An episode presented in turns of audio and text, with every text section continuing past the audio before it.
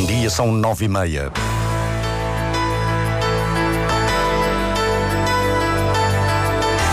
Antena 1 Madeira. Informação.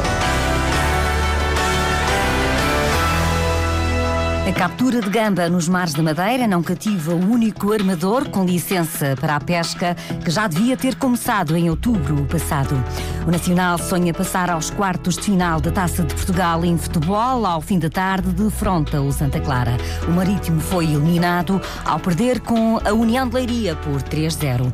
A peça de teatro Livrai-nos da Guerra estreia esta noite no Teatro Baltasar Dias com uma mensagem que confronta a Segunda Guerra Mundial com a atual entre a Rússia e a Ucrânia.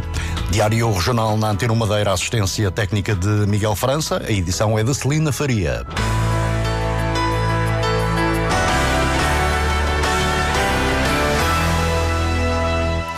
Não há, por agora, interessados na captura da gamba na Madeira. A pesca devia ter começado em outubro passado, mas o proprietário da única embarcação licenciada não considera a atividade atrativa. A Direção Regional do Mar tenta ainda cativar os armadores. Cláudia Ornelas. A embarcação Baía de Câmara de Lobos é a única licenciada para a captura da gamba na região. É esta que cabe decidir se vai ou não avançar com a pesca do produto, como explica Nuno Gouveia, diretor regional das pescas. Foi feita ainda a uma escala experimental, em parceria com os serviços de investigação do mar, que cederam as armadilhas para Uh, se fazer a captura dessas, uh, desse, desses exemplares da gama da Madeira.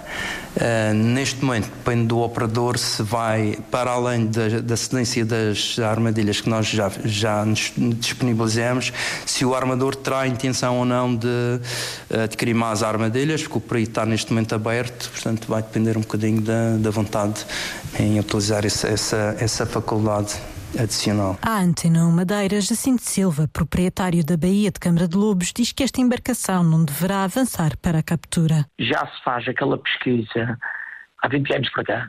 E o que se tem notado é que durante uma semana podemos apanhar, por exemplo, 100 quilos de camarão. Mesmo que seja a, a 40 euros, um preço muito bom. São 4 mil euros. E, e para sustentar uma embarcação com 12 pessoas, Trar os combustíveis e alimentação, os gastos que a embarcação tem de cada dia de trabalho.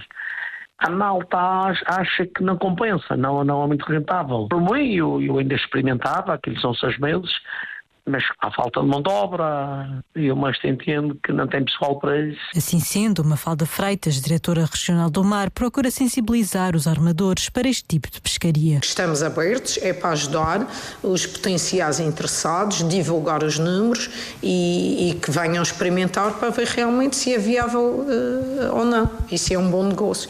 Para nós, certamente, madeirenses, eh, é interessante ter um produto, um marisco nosso, eh, fresco, de alta qualidade disponível, isso sim. A gamba da Madeira tem um período de defeso entre 1 de abril e 30 de setembro de cada ano, durante o qual é interdita a captura da espécie. É e é permitido um máximo de captura de 20 toneladas eh, por ano. 200 pessoas já se inscreveram na formação do Sanas Madeira para tripulante salva-vidas, nadador Salvador Sanas Júnior. O presidente da direção, Frederico Rezende, descreve os critérios de seleção. É preciso ter uh, a escolaridade mínima obrigatória, é preciso fazer a inscrição no SANAS, através da Secretaria, ou de mail, ou através do nosso site, e uh, tem que estar provas. O Sana Júnior, por exemplo, é uma, uma entrevista e um teste psicotécnico.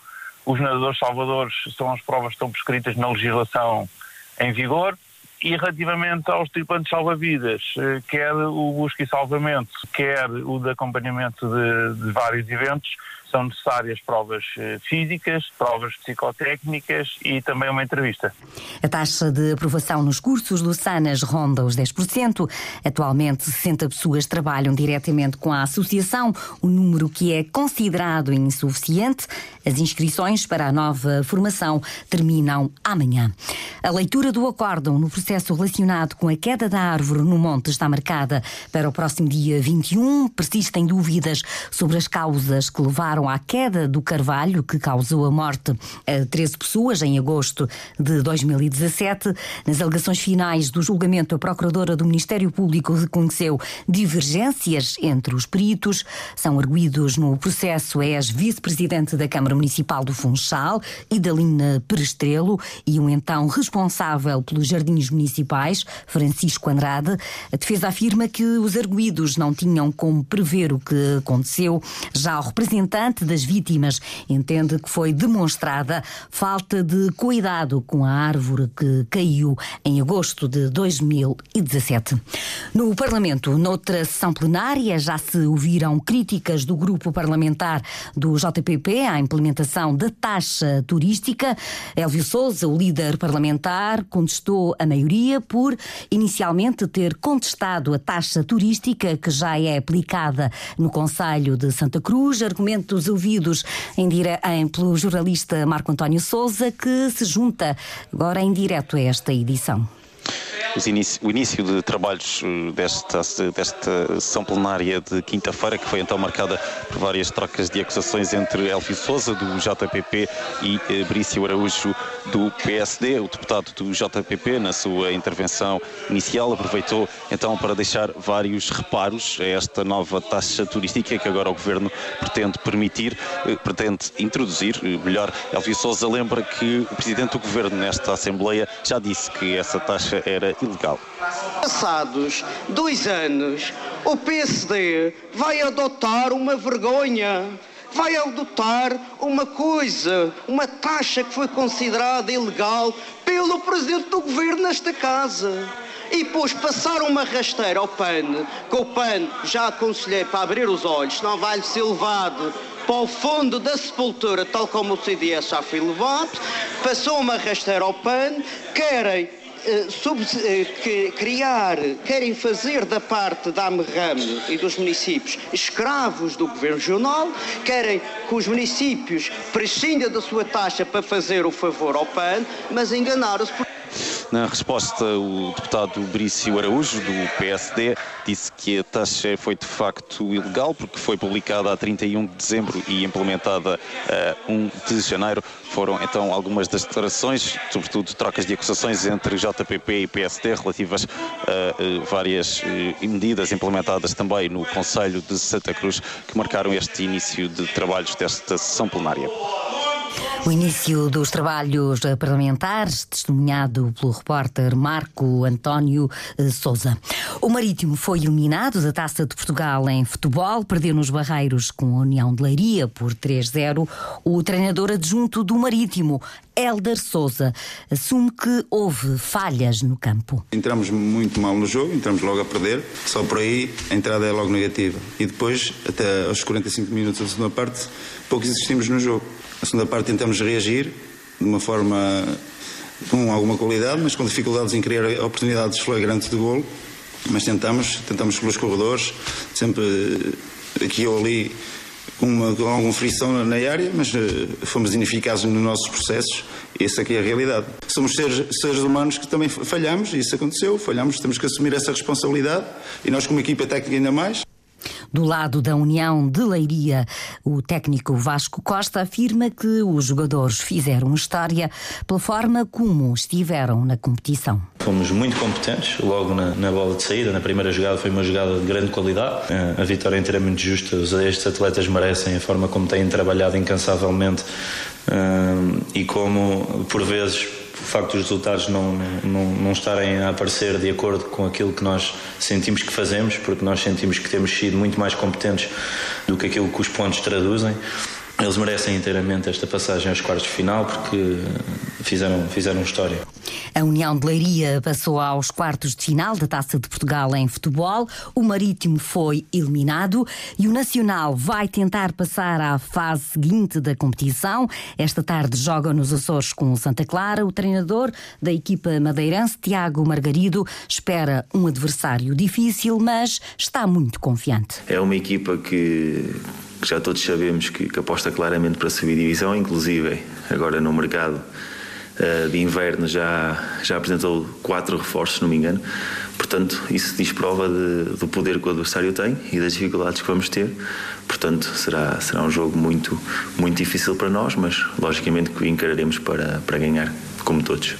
O encontro no estádio de São Miguel está marcado para as seis da tarde e pode ser acompanhado na tarde desportiva, que vai ser transmitida em simultâneo pela Antena 1 Madeira e pela Antena 1 Açores, a partir das 10 para as 6 da tarde, hora da Madeira. O jogo tem relato de Carlos Rodrigues e comentários de Luís Silva. No ano passado, quase uma quarta parte dos carros vendidos na região foram elétricos. É um aumento face ao ano anterior. Houve um apoio à aquisição de 391 viaturas através do programa do Governo Regional de Incentivos. É um apoio que vai passar a ter novas regras. Vítor Ascensão Silva. Em 2023 foram vendidos quase 4 mil veículos, dos quais mais de 800 foram elétricos. As contas são feitas por Duarte Carvalho, o presidente da mesa da secção dos concessionários automóveis da ACIF. Foi cerca de 20 a 25% do mercado. O mercado com cerca de 4 mil automóveis, portanto devia ter sido à volta entre 800 carros e 1000 carros. E esse é um número superior a 2022? Julgo que sim superior a 2022, talvez em 20%.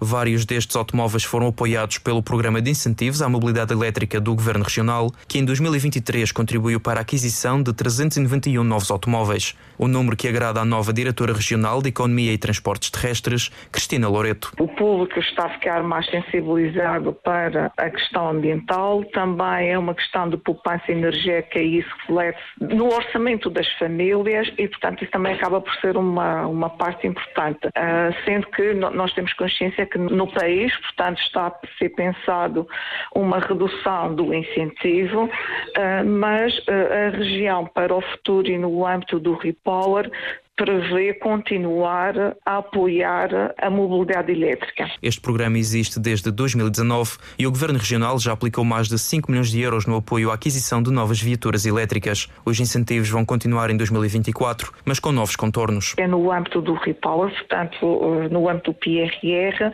e, portanto, há de ter aqui uma configuração que tem que ser ajustada aos requisitos da Comissão Europeia e só poderá ser mesmo para veículos elétricos. Cristina Loreto espera que os avisos dos incentivos à mobilidade elétrica de 2024 sejam lançados até o final de março.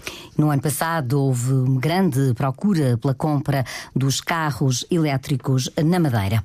Estreia esta noite no Teatro Municipal Baltasar Dias o espetáculo Livrai-nos da Guerra, que confronta a Segunda Guerra Mundial com a atual entre a Rússia e a Ucrânia.